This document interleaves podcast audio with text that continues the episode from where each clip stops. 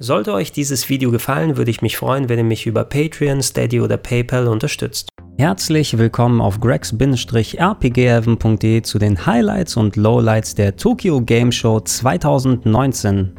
Letztes Jahr hatte ich ja noch das Glück, selbst in Tokio zugegen zu sein und auf dem Showfloor unterwegs bei der TGS und muss sagen, selbst als gestandener Messegänger war ich geplättet fast von der Intensität, denn so eine Lautstärke, die habe ich selten auf einem Showfloor vernommen. Dafür durfte ich aber auch viele Sachen mir angucken. Das Resident Evil 2 Remake war da schön präsentiert mit zuckenden Leichensäcken. Es gab Devil May Cry 5 zum Spielen, das Catherine Remaster, was mittlerweile rausgekommen ist, aber auch Judge Judge Eyes, was wir hierzulande als das Yakuza Spin-off Judgment kennen. Dieses Jahr haben wir wieder ganz viele Titel, die wir zwar schon zu sehen bekommen haben auf der einen oder anderen Art, aber es wurde komplett neues Material gezeigt, andere Sachen nochmal präzisiert und bestätigt. Und ja, im heutigen Video möchte ich diese gerne für euch mal durchgehen, meine kleine Analyse bieten und euch vielleicht die einen oder anderen Sachen ein klein wenig schmackhafter machen. Lass uns mal mit dem Titel einsteigen, der bereits ein paar Tage vor der TGS geleakt ist, in Anführungsstrichen. Da sah man schon den Titel als auch einige Screenshots aus dem Trailer, nämlich Project Resistance von Capcom, ein Multiplayer-Ableger von Resident Evil und der erste Gedanke war, oh, okay, muss das sein? Wir hatten jetzt schon sowas wie Operation Raccoon City oder ähm, Umbrella Core vor einiger Zeit, die wirklich nicht gut gelungen gewesen sind und der erste Gedanke, so wie die Screenshots aussahen, oh, ist das eventuell so ein Left 4 Dead? Vier Überlebende versuchen sich durch Horden von Zombie-Monstern zu kämpfen, aber jetzt, wo ich ein bisschen Gameplay gesehen habe, hat es tatsächlich nochmal einen etwas anderen Kniff, denn es wirkt eher wie eine Multiplayer-Version Version von Dungeon Keeper, denn es gibt nicht nur die vier Überlebenden, die jeder spezielle Skills haben und versuchen sich gegenüber den Zombie- und Monsterhorden zu erwehren, sondern auf der anderen Seite spielt auch ein sogenannter Dungeon Master. Man kann den Kerker, man kann die Location da erstellen und entsprechend Fallen auslegen, Monster positionieren und teilweise sogar selber lenken. Man hat gesehen, wie zum Beispiel jemand als Mr. X da rumgelaufen ist und ja, mein Ursprungsgedanke war, oh, ist das wirklich Left 4 Dead? Ist das vielleicht ein klein wenig Evolve, wie man es spielen kann? Aber dieser Dungeon Dungeon-Bau-Aspekt, der ist tatsächlich sehr interessant und selbst als jemand wie ich, der hauptsächlich nur im Singleplayer spielt und ich hätte mich natürlich noch mehr darüber gefreut, wenn es ein richtiges neues Resident Evil gewesen wäre, Resident Evil 8 oder Resident Evil 3 Remake zum Beispiel, hätte ich beides sehr cool gefunden. Aber so auf der Art würde ich zumindest gerne mal probieren, denn äh, das ist ein besserer Ansatz, als schon wieder einfach nur versuchen zu kopieren, was erfolgreich ist, dass wir ein eigenes Destiny draus machen oder ein eigenes The Division. Und äh, ja, mal schauen, wenn es rauskommt. Ich werde es auf jeden Fall mir anschauen. Ebenfalls ein bisschen was zu sehen gab es in den neuen Shenmue 3 Trailer. Das Spiel wird ja im November erscheinen, verschoben nochmal von September, hätte jetzt um den Dreh rauskommen sollen.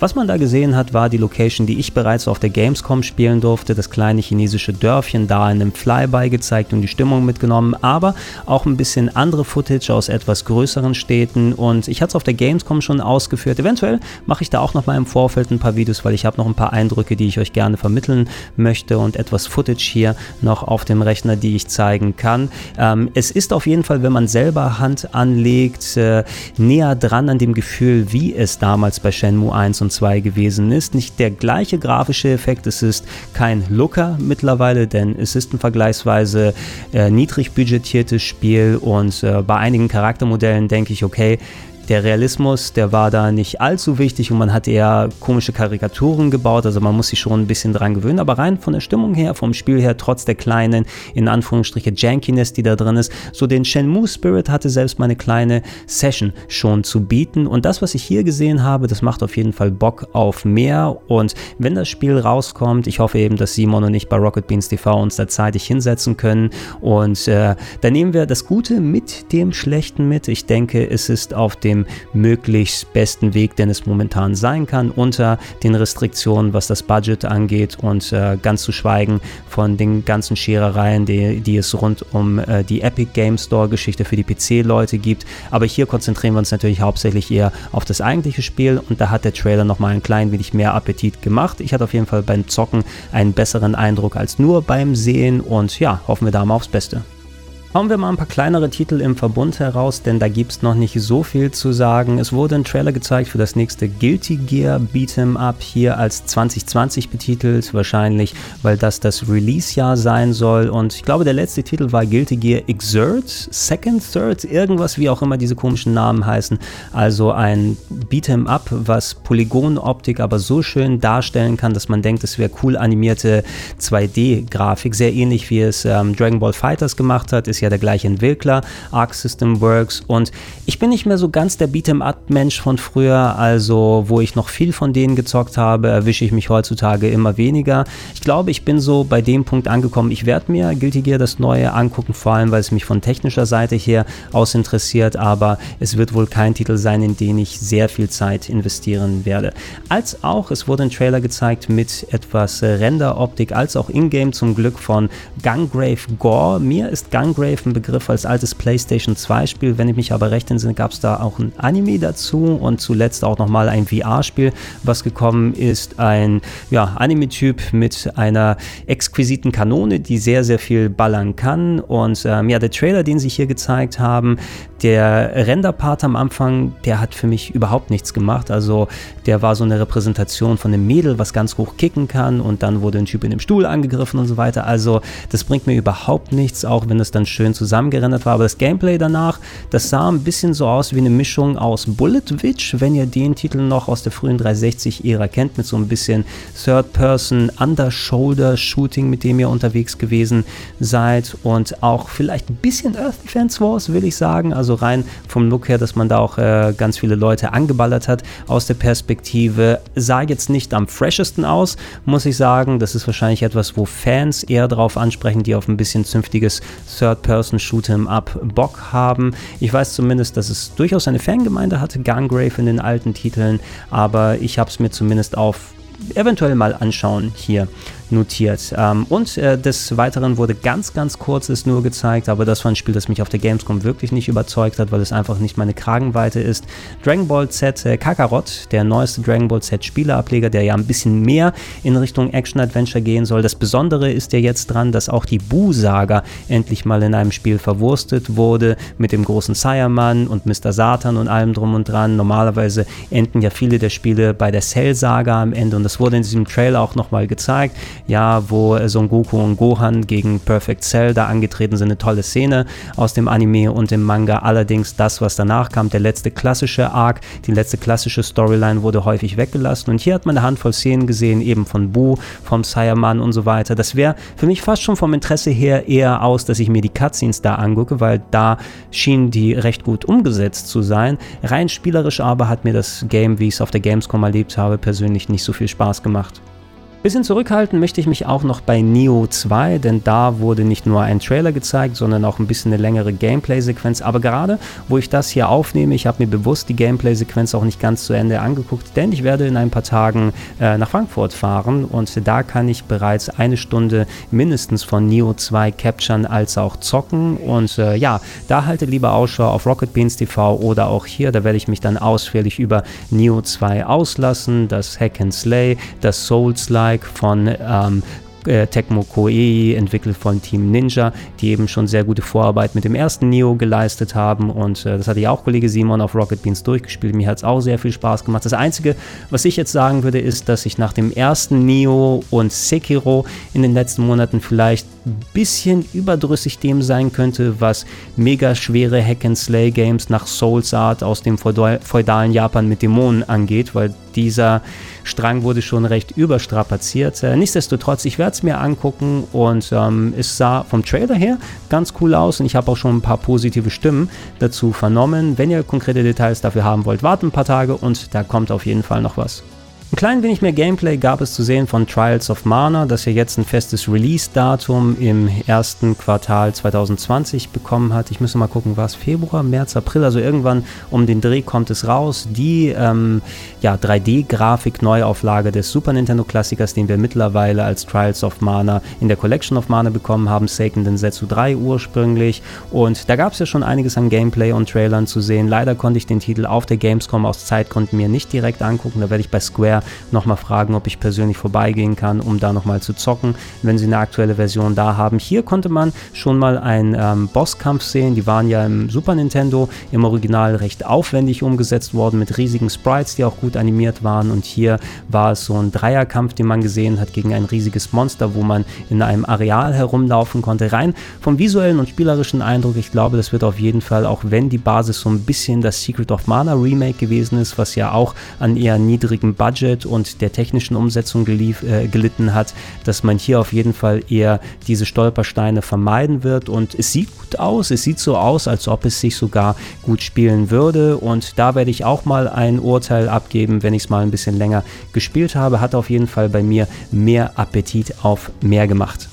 Oh, und ein wenig perplex bin ich tatsächlich beim neuen Sakura Wars Trailer und äh, beim Gameplay als auch vom Story Trailer, der gerade gezeigt wurde. Sakura Wars ist eine Strategieserie, die hat auf dem Sega Saturn angefangen und hat eine ganz spezielle Mischung gehabt. Es sind äh, quasi Kriegsszenarien, wo man eine Gruppe von Mädels angeleitet hat, die in Mechas gepaart mit Showtunes dann ähm, ja, Dämonen bekämpft haben oder gegnerische Mechas dann angegangen sind in großen Kriegsszenarien und parallel dazu war das Ganze auch noch eine Dating-Sim und wegen dieser ganz verquerten Mischung ist es äh, so gut wie nie passiert, dass ein Titel rüber in den Westen gekommen ist. Erst der PS2-Ableger Sakura Wars So Long My Love ist hierzulande auf der Wii und der PS2 vor fast zehn Jahren erschienen und ich habe es damals sehr gerne gespielt. Jetzt ist aus Sakura Wars anscheinend ein Action-Game, Hack-and-Slay, Action-RPG geworden mit Echtzeitelementen, wo man mit den Mechas da rumrennt und das ist schon eine ziemlich weite Entfernung vom Strategie-RPG RPG-Gameplay,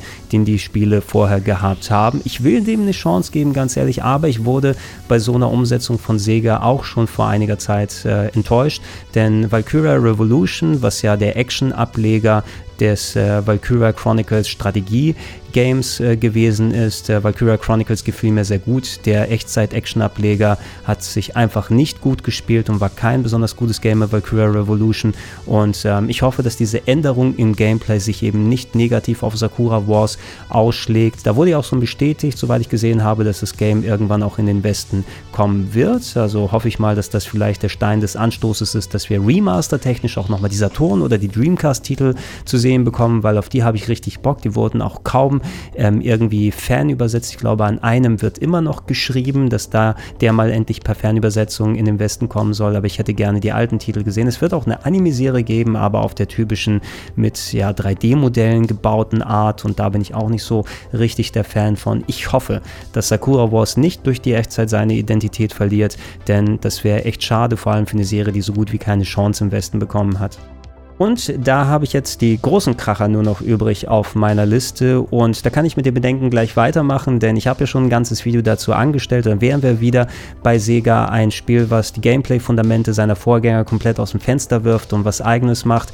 Yakuza Like a Dragon Ryoga Gotoku 7, wie es in Japan heißen wird, wurde nochmal mit dem Gameplay-Trailer präzisiert, also das Spiel aus der Yakuza-Serie, was aber kein Beat'em-up sein wird, sondern ein rundenbasiertes Rollenspiel, Kampf Kampfsystem da drauf packt. Und ich habe so schon gesagt, hey, ich kann die Bedenken durchaus verstehen, vor allem weil man eben aus einer anderen Ecke spielerisch kommt. Aber das, was ich hier gesehen habe, scheint so, als ob es sinnig durchdacht ist, vor allem was das Kämpfen angeht. Und äh, es hat mir auch als Rollenspielfan echt Spaß gemacht zu sehen, wie das da hier umgesetzt ist. Aber ich kann es natürlich erst beurteilen, wenn ich mal selber Hand dran angelegt habe. Ich sehe weiterhin die Befürchtung, wenn es genauso inflationär mit den Encountern und vom Umfang her ist, wie es mit den Beat'em-Up-Passagen in den alten Yakuzas gewesen ist. Da konnte man ja immerhin sich bei den vielen Encounter noch halbwegs fix durchprügeln, damit die nicht einen zu lange aufhalten. Aber wenn ich jetzt alle fünf Meter gehe und dann einen mehrminütigen rundenbasierten Kampf machen muss, dann weiß ich nicht, ob das mir persönlich so schmeckt und ob ich das Sitzfleisch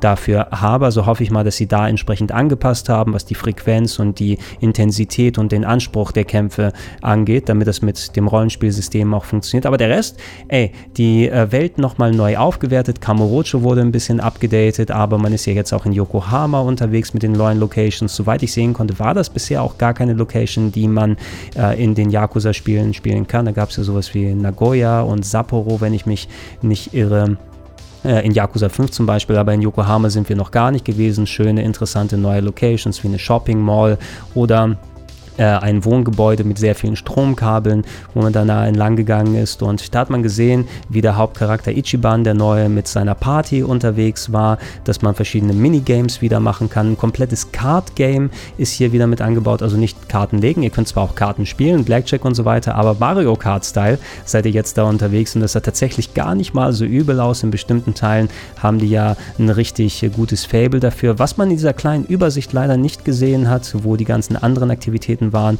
ist, ob da was Neues war. Ich habe sowas wie Golf erkannt oder dass da Virtual Fighter 2 als auch 5 wahrscheinlich wieder mit drin sein werden, aber ich hätte ganz gerne auch einen ganzen Schwung anderer Retro-Games gehabt, die man in den Spielhallen zocken wird. Da hat ja Judgment zumindest ein bisschen was gemacht und ähm, neue Retro-Games in die Spielhallen gepackt, die zum Beispiel äh, vorher nur in der Spielhalle gewesen ist, ein bestimmter Virtual On-Ableger und andere Geschichten. Und da kann Sega gerne mehr machen als schon wieder Outrun oder schon wieder Space Harrier oder noch ein UFO-Catcher, also ein Kranspiel, mit dem man hier unterwegs sein kann. Rein gameplay-technisch ein bisschen was von der Story gezeigt, wie man da herumlaufen kann, dass man verschiedene Klassen mit seinen Charakteren ausfüllen kann. Es gab so ein Dosensammel-Minigame, es gab ein weiteres Minigame, wo man versucht, äh, im Kino nicht einzuschlafen, während die Schafe aus Catherine anscheinend da sind und einem süße Sachen ins Ohr säuseln. Da muss man im Rhythmus vernünftig irgendwie die Knöpfe drücken. Ich meine, da Karaoke erkannt zu haben, wobei, na, es sah zumindest so ähnlich aus. Vielleicht habe ich es auch mit dem